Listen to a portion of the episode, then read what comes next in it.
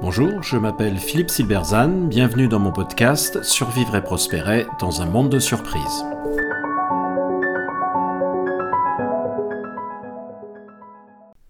L'inquiétant message de France Stratégie sur la transformation climatique. La France a un problème avec l'innovation. Ce n'est pas nouveau. Notre pays est en train de rater la totalité des grandes révolutions technologiques qui changeront le monde ces prochaines années. Elle a également un problème avec le marché, mais là-dessus, tout a été dit. Dans ce contexte de déclin, France Stratégie, l'ancien commissariat au plan, pourrait être un aiguillon du réveil français, mais il n'en est rien. L'organisme reste enfermé dans un paquet de modèles mentaux obsolètes, comme l'illustre son dernier rapport sur la transformation climatique de l'économie française au message inquiétant. Il faut se pincer pour le croire. Dans son dernier rapport, France Stratégie écrit en effet La neutralité climatique est atteignable. C'est une grande transformation, d'ampleur comparable aux révolutions industrielles du passé. Elle sera pilotée d'abord par les politiques publiques et non par les innovations technologiques et les marchés. Alors si personne ne conteste l'importance des politiques publiques dans des transformations de grande ampleur, on croyait passer le temps où on pouvait énoncer comme une évidence que tout devait venir de celle-ci. On avait tort. Derrière ce simple message se cachent plusieurs croyances, considérées comme des évidences, ce qui est le propre des modèles mentaux dans lequel on s'enferme. Il est d'abord étonnant que France Stratégie fasse référence aux révolutions industrielles du passé pour justifier sa posture. Car si on peut tirer une leçon de ces dernières, c'est qu'aucune d'entre elles n'est née d'une planification par l'État. Elles sont nées d'entrepreneurs déterminés, souvent issus de milieux modestes, qui ont innové à l'encontre des grands esprits de l'époque qui se moquaient de leurs idées folles. Pendant qu'ils changeaient le monde, les ancêtres de France Stratégie faisaient leur cours à Versailles et se battaient pour avoir l'honneur de voir le roi s'habiller. Ensuite, ce message traduit une défiance de la technostructure envers le monde économique et industriel en général. En dignes héritiers de Colbert, nos amis de France Stratégie estiment que sans eux, l'économie française ne sera pas capable de résoudre les grands défis actuels. Leur modèle mental pourrait être nous sommes là pour faciliter le travail de la société, mais il est plutôt nous sommes là pour transformer l'économie car la société en est incapable. Cette défiance mine la France et elle a depuis longtemps été décrite. Mais ici, c'est celle de l'élite envers la société.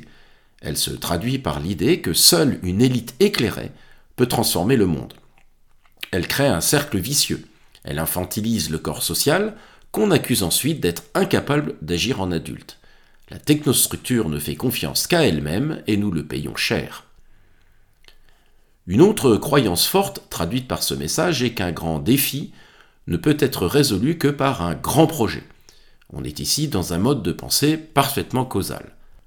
On définit un grand objectif puis on mobilise des moyens très importants pour l'atteindre. Car rien de ce qui est petit n'intéresse la technostructure, seulement ce qui est grand. Or, un grand projet ne peut être piloté en France que par l'État, qui seul a les moyens nécessaires de faire grand. On va donc créer un grand plan de, etc. Le seul hic, c'est que ce modèle de changement n'est pas celui qu'on a constaté historiquement. Très peu de transformations se sont déroulées ainsi. Les plus grands changements sont advenus par une série de petits pas, de petites victoires qui, peu à peu, se sont agrégés pour donner de grands changements. Small is big, disent les anglo-saxons.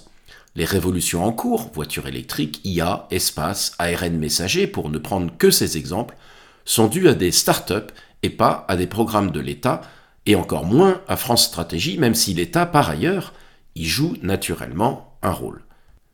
Certains grands projets pilotés par la technostructure réussissent, bien sûr. On pense par exemple à Airbus, exemple éternellement cité. Sauf que l'histoire suggère que la plupart des grands projets menés par la technostructure, notamment française, ont été des projets de rattrapage et pas de rupture. Airbus consistait à copier Boeing. Ce n'était pas simple à faire, bien sûr, mais le projet pouvait être purement causal. On savait très clairement ce qu'on devait faire, un avion de X places qui concurrencerait tel modèle de Boeing. Restait à le faire. Les projets de rupture consistent, eux, à s'aventurer dans un espace où tout est à inventer. L'idée, inventer une machine intelligente, s'installer sur Mars, etc., va en général à l'encontre des modèles mentaux dominants, ce qui explique qu'on peut la trouver stupide, dangereuse ou moralement inacceptable. La technostructure, qui est par définition l'expression de ces modèles mentaux, est particulièrement mal placée pour piloter et même initier ce type de projet. Le terme même de pilotage, d'ailleurs, dénotant déjà un modèle mental de contrôle causal. Une dinde vote rarement pour Noël. Cela explique par exemple pourquoi la technostructure française a tellement détesté Internet à ses débuts et pourquoi elle se déchaîne contre ChatGPT en ce moment. Ce message traduit aussi un pessimisme technique. Celui-ci est ancien. Toutes les nouvelles technologies ont été accueillies avec hostilité. La radio, la bicyclette, la TSF, la téléphonie, etc. Toutes. Elles sont d'abord jugées impossibles, puis, lorsqu'elles émergent malgré tout, on les juge dangereuses. Comme me le rappelait le participant d'un de mes séminaires, même le sécateur a été accueilli avec hostilité par les vignerons. Plus récemment, ce pessimisme prend une forme particulière, surtout en France, qui consiste pour la technostructure à poser comme axiomatique, c'est-à-dire en modèle mental, que, je cite, l'innovation et le marché ne régleront pas nos problèmes les plus importants, comme la crise climatique. Pourquoi? Eh bien pour deux raisons. Si les solutions à nos grands problèmes sont apportées par l'innovation et le marché, cela signifie que la société se débrouille toute seule. Le monde se transforme sans la technostructure. Celle-ci ne sert donc plus à rien. Et si elle ne sert plus à rien, elle n'a plus la possibilité d'exercer un contrôle politique et moral sur la société. Autant dire que cette perspective lui est insupportable. Il est donc tout à fait intéressant de voir comment une petite phrase concentre à elle seule tout un paquet de modèles mentaux qui révèlent une pensée très française et le nœud de nos problèmes. On pourrait en sourire bien sûr et se dire que ce message traduit simplement la conscience qu'a France Stratégie de son inutilité. France Stratégie, c'est en effet la mouche du coche de la transformation économique. Rien de ce qu'elle prévoit ne se passe, et rien de ce qui se passe n'a été prévu par elle, ni fait grâce à elle. Ce petit message est peut-être juste le cri du cœur d'une administration inutile qui voit dans la crise climatique une dernière chance de se refaire, mais qui n'y croit pas vraiment. Mais c'est bien plus que cela, car, qu'on le veuille ou non, ce que France Stratégie écrit a des conséquences. C'est un rapport officiel.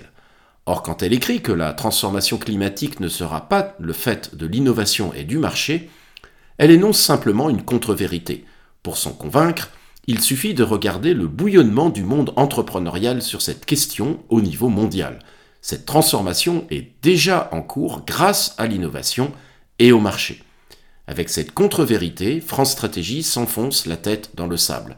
Elle rend cette transformation plus difficile et plus improbable, mais surtout, elle rend plus difficile pour la France d'y jouer un grand rôle. Merci de votre attention. Vous pouvez retrouver cette chronique et bien d'autres sur mon blog www.philippe-silberzone.com. À bientôt.